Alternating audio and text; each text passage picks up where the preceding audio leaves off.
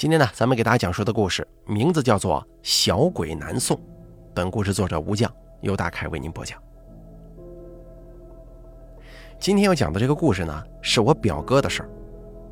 讲之前先问一句：你相信这个世界上有鬼吗？我信。我出生在一个叫大门村的小村子，一个很山旮旯的地方。我们的村子正面有一座非常高的山。阿婆说：“这叫骆家山，平时村里人赶集串亲戚都得翻过这座山才行。用书上的话来讲，就是大门村三面环水，青山挡前，十足十的山旮旯。这越是偏僻的地方，越能生出一些稀奇古怪来，甚至说是诡异恐怖的传说。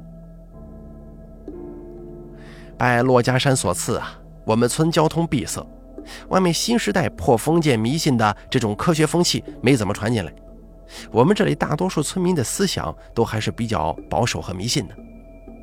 我阿婆说，每个村子都有着属于它的禁忌，或是事物，或是鬼神，凡人不能触碰，不然会引起血光之灾的。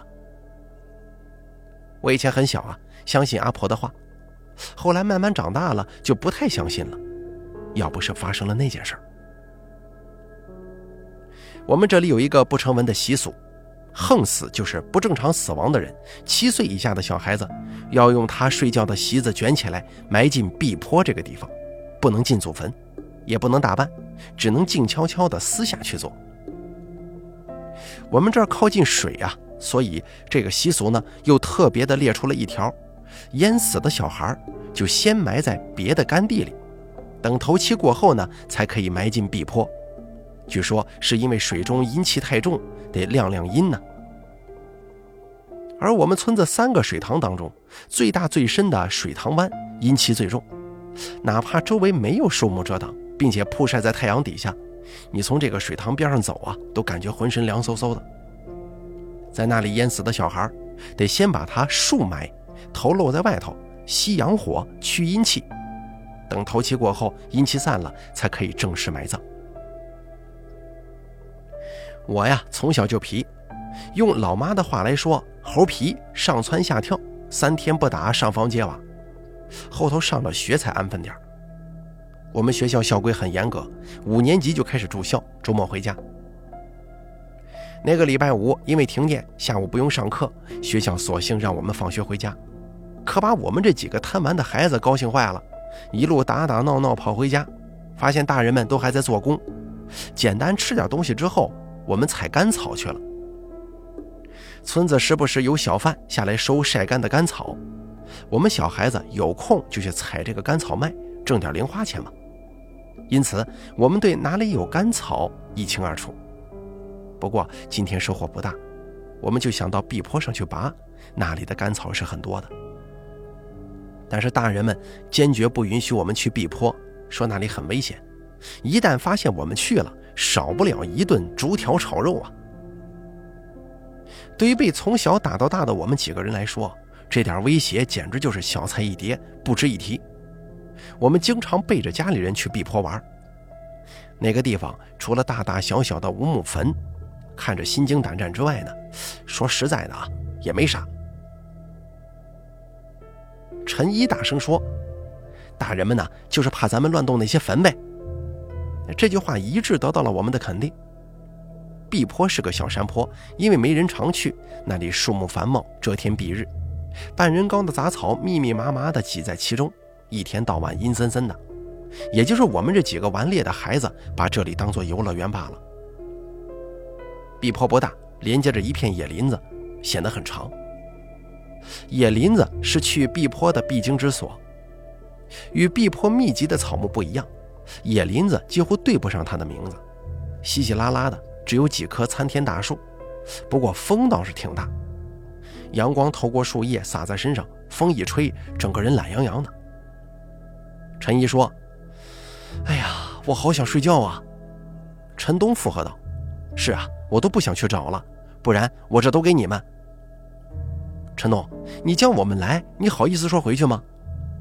陈安安不乐意了。把装草的袋子扔到陈东身上，不料砸中了陈一。陈安安率先跑了，陈一紧紧地追在他的后面。我跟陈东抱着他俩的袋子，哈哈大笑。这打闹期间呢，我们不知不觉地走到了壁坡底下，看到有几张凳子整齐地摆成一排。壁坡平常没什么人来，现在突然有几张凳子，显得就突兀了。我们没想太多，在凳子上打闹一会儿，继续上坡。沿着上坡的路，地上都撒有崭新的纸钱，厚厚一层。这个呢，在农村随处可见，我们也不在意，一边跑一边踢飞那些纸币，增加乐趣。到了坡顶，我们几个分散开来，各自找干草去。可是找了好一会儿，我都没发现一根干草。不死心，刚扒开茂密的野草丛，就听到陈安安在叫：“哎，这是什么？你们快过来！”陈安安站在一个空地前面，空地上有个扁平的小土堆，土堆前有个黑色的木盒子倒扣着，方方正正，还挺大个儿。陈安安挥舞手上的红布，对我们说。这块布这么新，干嘛盖在这个烂木头盒子上面啊？谁知道啊？可能是风吹过来的呗。我扯过红布看了看，是一块异常鲜艳的大红布，正方形，跟地上黑木盒子是一个形状。红布上面还绣了一些花纹，看得我是眼花缭乱，也没看出是啥图案来。这盒子怎么这么丑啊？陈一蹲下来仔细打量木盒子。大概是真心觉得这盒子难看。我瞄了一眼，木盒子整个都是黑褐色的，很像是古代电视剧中出现的那种盒子。陈一用手推了两下，发现盒子好像是固定住了，没推动。又用脚踢了踢，盒子还是没动，倒是把他脚给踢疼了。他是疼得龇牙咧嘴呀。我们哈哈一笑，陈一就觉得没了面子。找块石头狠狠地砸这个盒子，出了气才算作罢。这盒子脏死了，没什么好玩的，咱们走吧。我们也觉得没啥意思，跟着他下了壁坡。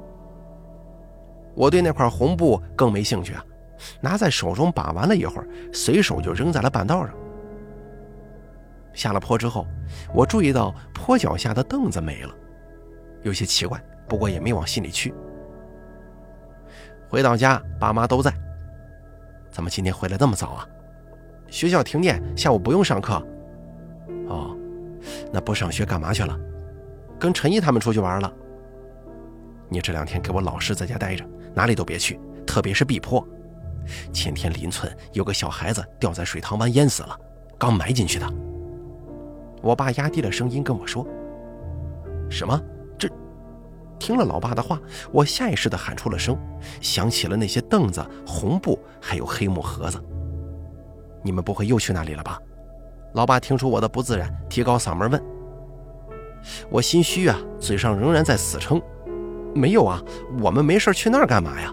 再说了，壁坡刚埋人，坡底下有人守着，我们也上不去啊。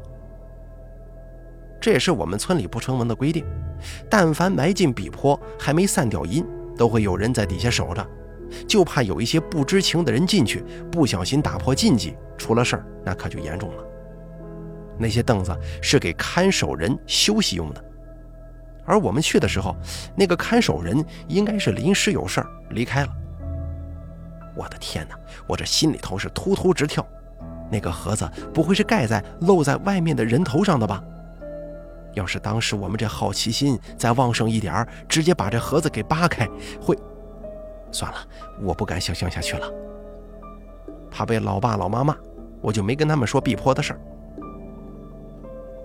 小孩子忘性大，吃过晚饭，看完电视，等睡觉的时候，我那种恐惧感呢就没了。我跟陈东他们几个属于堂兄弟，因为关系好啊，晚上不是你睡我家，就是我睡你家。以前乡下的床都是大木板床，可以睡四五个大人，我们几个小孩子挤在一块绰绰有余。让开，本大大要睡觉了。我习惯睡在最里面，径直就爬到里头去了。陈一他们几个也各自找好位置躺了下来，开始说话。聊着聊着，陈一问了一个问题：“婶婶有没有跟你说前两天邻村小孩淹死的事啊？”“啊，说了。”这两天还不让我出门呢。你们说，我们昨天看到的那个小土堆会不会是？哎呀，行了，你可别说这些。陈东没话说话，陈安安就打断他：“这么晚了，说这些可不吉利，咱们早点睡吧。不是说早就困了吗？”他们没理，反而还很兴奋。哎，你说那个木盒子是不是盖人头的？我大声说：“我不知道，大晚上的可别说这些。”一想到盖在死人头上的红布是我拿走的，我这心里就瘆得慌。我压低声音对他们说：“咱们都不要跟大人说今天去过碧坡啊。”“肯定啊，那能说吗？我们又不傻。”乱七八糟的聊了一会儿，瞌睡虫总算是来了，我们纷纷打着哈欠睡着了。半夜的时候，我睡得迷迷糊糊的，好像感觉有什么东西在我脸上乱摸。滑溜溜的，还带着一阵一阵的刺骨的冰寒。我那会儿睡意正浓，迷糊的想，这东西怎么这么黏呢？又用力捏了捏，滑不溜丢的，就跟鼻涕似的。不对，更像是舌头。哥哥，把我的身体还给我吧，没有身体，我这样好累呀。我还没反应过来怎么回事，小孩子阴凉的声音猛然在我耳边响起了：“什么身体啊？”我下意识地回了一句，当即就清醒了。一睁眼就看到面前飘着一团黑色的雾。夏夜的月亮很明亮，皎洁的月光从窗口照射进来。借着月光，我惊恐地发现，黑雾当中有一颗椭圆的东西。我用力一看。等看清那椭圆的东西是颗人头之后，他竟然张着嘴，诡异地盯着我，而我手中抓的正是从他嘴里伸出来的长长的舌头呀！当时我裤裆一凉，吓尿了。黑雾里的人头开始动了，对我森森冷笑：“我找不到我的身体了，把你的身体给我，行不行啊？”我惨叫连连，甩开那些恶心巴拉的鬼蛇，一把抱住陈东，把头挤进他衣服里。陈东没被我的声音吵醒，倒是被我的动作给弄醒了。你干什么不睡觉？陈东不耐烦地拍了拍我的头：“你这样我怎么睡呀？你出来！”说完用力拉我，想把我从他的衣服当中拉出来。我死命摇头：“鬼？这真的有鬼啊？在哪儿呢？”陈东懒洋洋地问，很显然他是不信的。我哆哆嗦嗦地指了指我睡的地方，陈东随眼瞄了一下，又继续安慰我。不得不说，陈东很有当暖男的潜质。他轻轻拍着我的后脑勺，懒懒地说：“没事儿，不就是做梦吗？”说到这儿，他打了个哈欠，有些好笑地说：“切，我的天哪，我怎么感觉我像是个大赌婆一样呢？”说完，他自己忍不住笑出声来，我也觉得好笑。刚想笑，突然陈东欢快的笑声戛然而止了。周围死一般的寂静，只有余下小伙伴熟睡打的呼噜声。陈东拍着我的头，语气迟疑地说：“你，你的头在我肚子上，那，那我旁边这颗头是谁呀？”就在这个时候，旁边的人头突然笑出声了。大肚婆，好玩呀！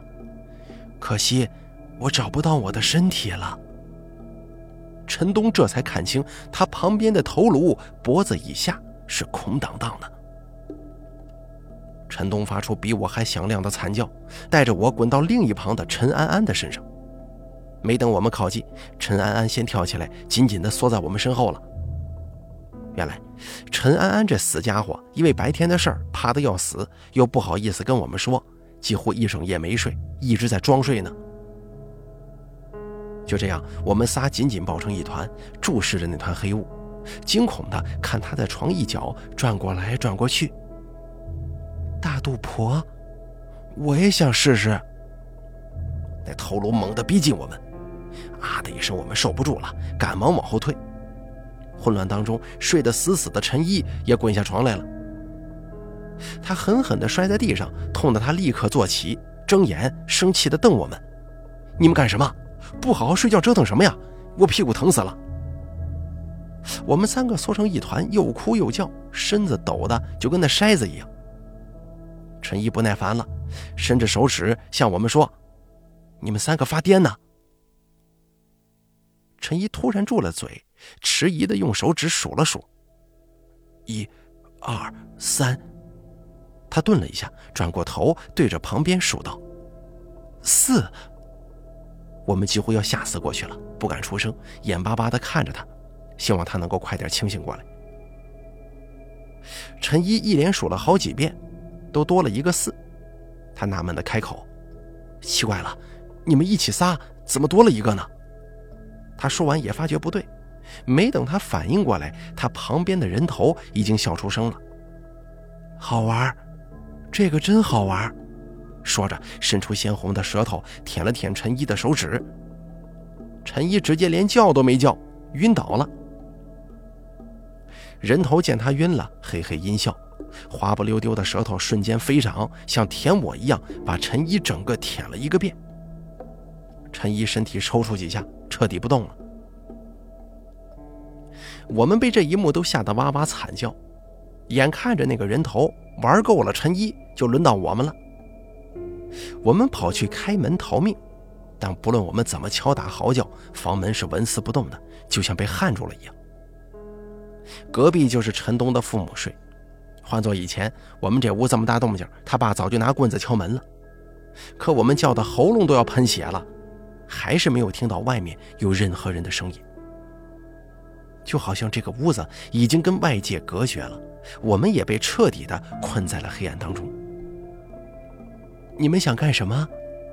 那小鬼阴森的声音突然在我们头顶响起。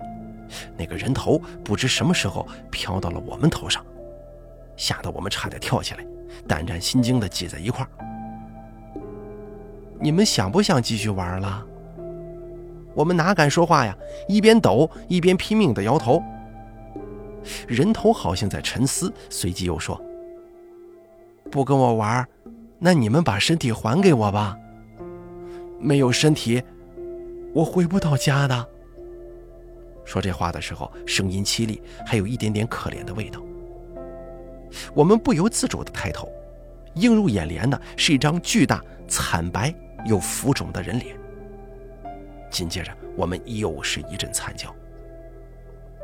人头似乎很兴奋。找不到身体的话，我就在你们当中挑一个，当我的身体。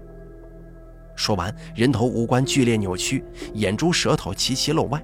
冲我们飞了过来，陈东跟陈安安吓得同时尿了，空气当中弥漫着一股浓郁的尿骚味儿。人头猛地停了下来，嫌弃地扫了他们几个，最后把目光定在了我的身上。他们真臭，就拿你的身体给我吧。说话间，人头已经贴在我脸上了，我哪受得了这番刺激啊！眼前一黑，人晕倒在地了。等到我醒过来，已经躺在自家床上了。老妈坐在旁边，看我醒了，激动的眼泪都流出来了。原来啊，我已经昏迷了三天三夜了。那天晚上我晕倒之后，陈东、陈安安两个也跟着晕了。还好鸡叫唤了，那小鬼也消失了。陈东父母叫我们吃早饭，打开房门，整个屋子冻得跟个冰窖一样。我们几个小孩横七竖八的倒在地上，脸上个个冒黑气。发觉不对呀，立刻请邻村的道士来救我们。一个穿黄色道袍的老头听到动静，从外面进来，手里端了一碗黑乎乎的水，让我喝了个光，叫我把所有的事情仔细跟他说说。这会儿我哪敢有所隐瞒呢？老老实实交代了所有的事情。听完，老头点了点头，反复地摸着他那发白的山羊胡，一副沉思的模样，好半天说不出话来。我忍不住问他：“师傅，我们会不会死啊？那个小孩说他要我的身体呢。”老头斜着眼看了我一下，反问道：“那个小孩真的这么说的吗？”我赶忙小鸡啄米似的点头。哎呀，那可就难办了。什么？我几乎要吓晕过去。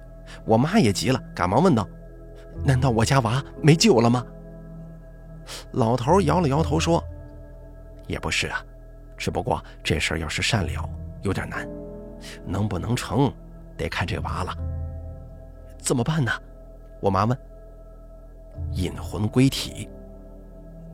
老头说：“小鬼之所以找不到身体，是因为他的头领依附在那块红布上，而我们拿走了红布，他随着红布离开本体，魂魄不完整就投不了胎，而他也会化作怨灵缠着我们。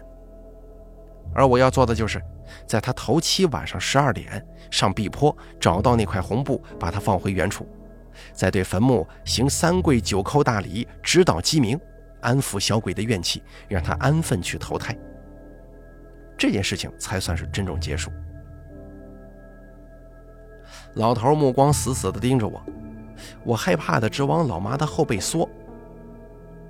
我来替我家娃行吗？我老爸接口道：“师傅，我家娃都吓成这样了，这事儿我替他得了。”老头还是摇头说：“因是他们种的，果也得让他们担呢。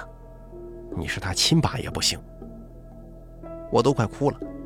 那一日，小鬼浮肿的脸还历历在目，而且必泼一泼子鬼魂呢。你让我半夜去，我就算不被小鬼弄死，也得被一泼的鬼魂吓死。这件事儿又不单单是我一个人弄的，陈东他们也有份啊。老妈心疼地拍了拍我的肩膀，难过地说：“陈东他们一个都没醒，全在床上躺着，只有我自己醒了。”这言下之意呢，就是引魂归体这事儿，只能我一个人去做。我在老妈怀里哭的是死去活来，也没办法。加上我昏迷了几天，我醒来的当天晚上就得上碧坡。我昏迷那几天，老头都守着，那小鬼不敢出现。今晚是他头七，憋了好几天了，那小鬼一定会对我使阴招的。这话是老头跟我说的，他说我能不能活，全看今天晚上我自己的造化了。为了活命，我咬咬牙，暗下决心，半夜准时十二点，提着一盏白灯笼，提心吊胆地走在碧坡的小道上。老头还说这事他掺和不得，小鬼命格与他相称。他出现的话，小鬼就会吸附他的力量，变得更厉害。而他所能做的，就是给了我一盏白灯笼，还说我无论如何都不能让灯笼里的蜡烛灭了，不然如来佛祖都救不回我的命。老头还让我记住，万事莫回头，回一次头，头上的三盏明火就会熄一盏，三盏明火都熄了，那我的身体就是鬼界的公交车，哪个鬼都可以上。别说帮小鬼引魂了，到时候恐怕还得让他先为我引引呢。老头子说了一大堆，没一句是我爱听的，还说小鬼看上我的身体，路上他会用尽法子阻拦我找到红布，只要坚定信念，蜡烛不灭，他就不能对我怎么样。记住了，一切都是幻象。我在心中不断的重复老头说的话，尽量让颤抖的脚走得正。可刚走没几步，立刻狂风大作，吹得我几乎走不了路，赶忙用衣服挡住灯笼，生怕里面的蜡烛会被吹灭。艰难走了一段路之后，老妈在我身后喊：“娃呀，妈给你送鸡腿了，你拿着在路上吃啊！”我感动的眼泪差点掉下来，还是老妈最疼我。我刚转身，迎面就是一阵刺骨阴风扑在脸上，印堂直发寒。而眼前是黑蒙蒙的野林子，坏了，我这是上当了呀！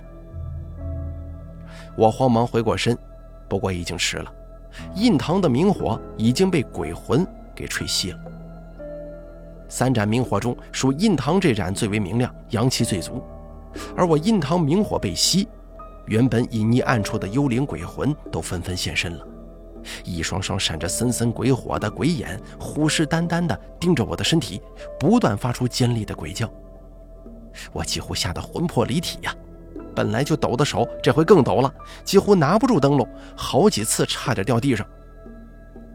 天哪！才走了不到几米，三盏明火就熄了一盏最大的，接下来我麻烦大了。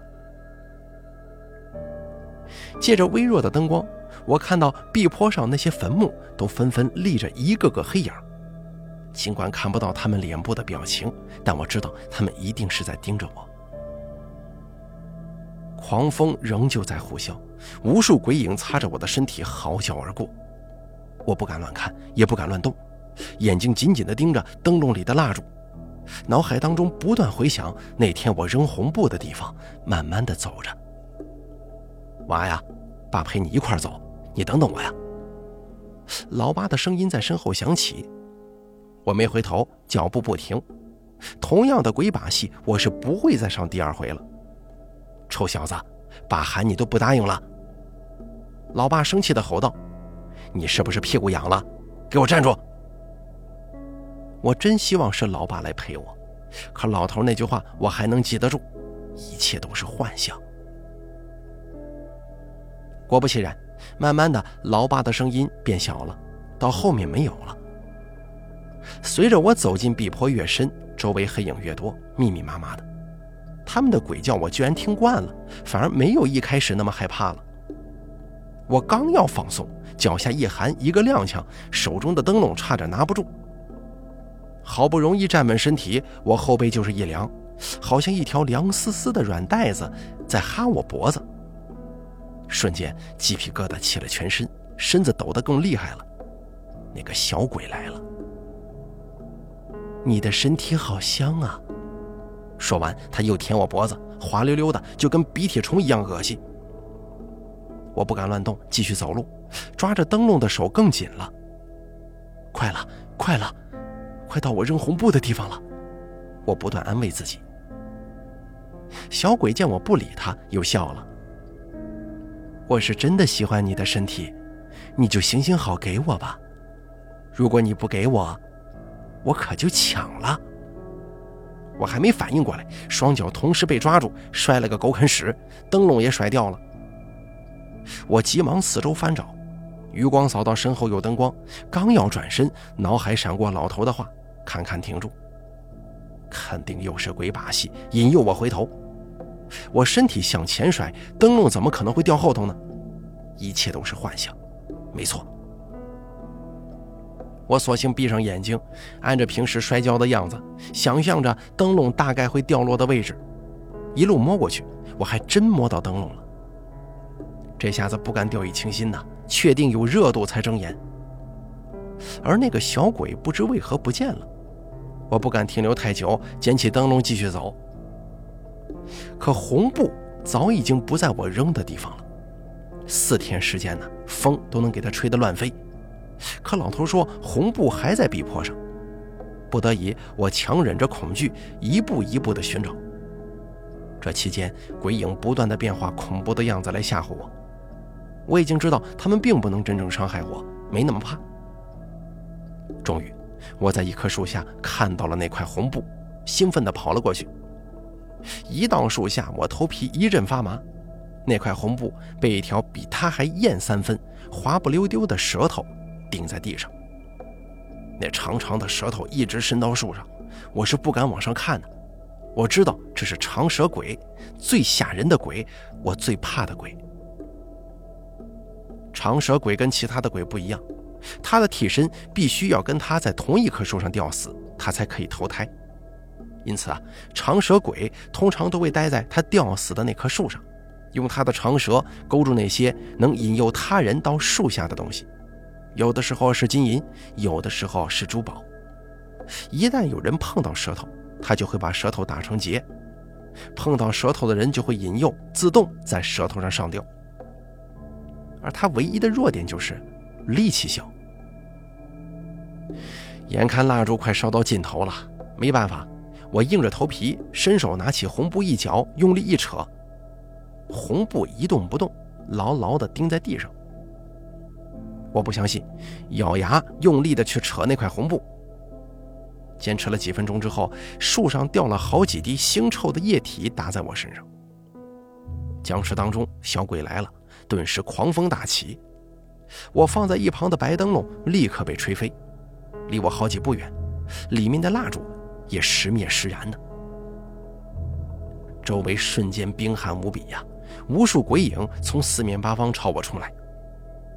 我骇然，小鬼狞笑着对我张开嘴，露出锋利的獠牙，就往我这扑。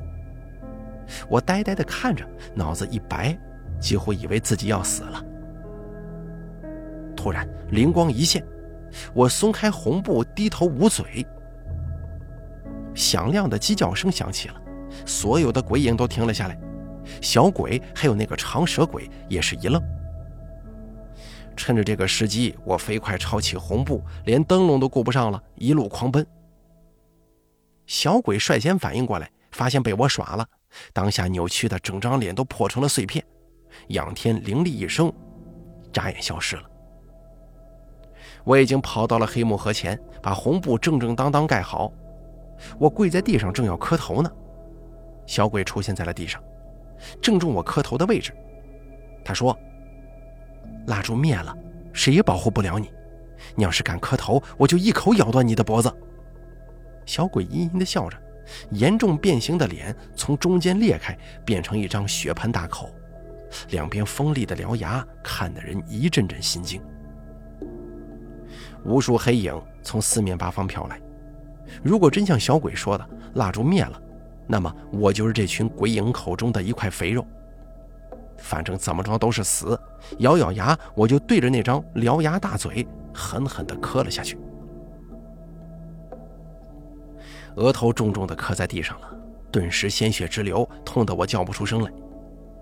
同时，从村里传来一声响亮高昂的鸡鸣声，接下来就是一声接着一声。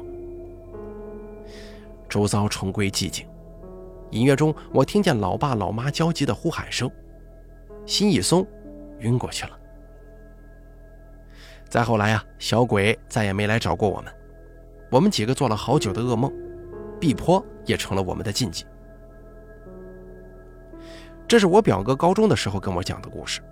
那个时候我刚上初一，因为我这位表哥呀，说话夸张十足，不吹破牛皮不罢休的主。对于他这个故事呢，我只当他是在吹牛打屁。这故事真实性如何，就看大家信不信了。过了几年，放暑假的时候，我回家插秧，碰巧表哥也在。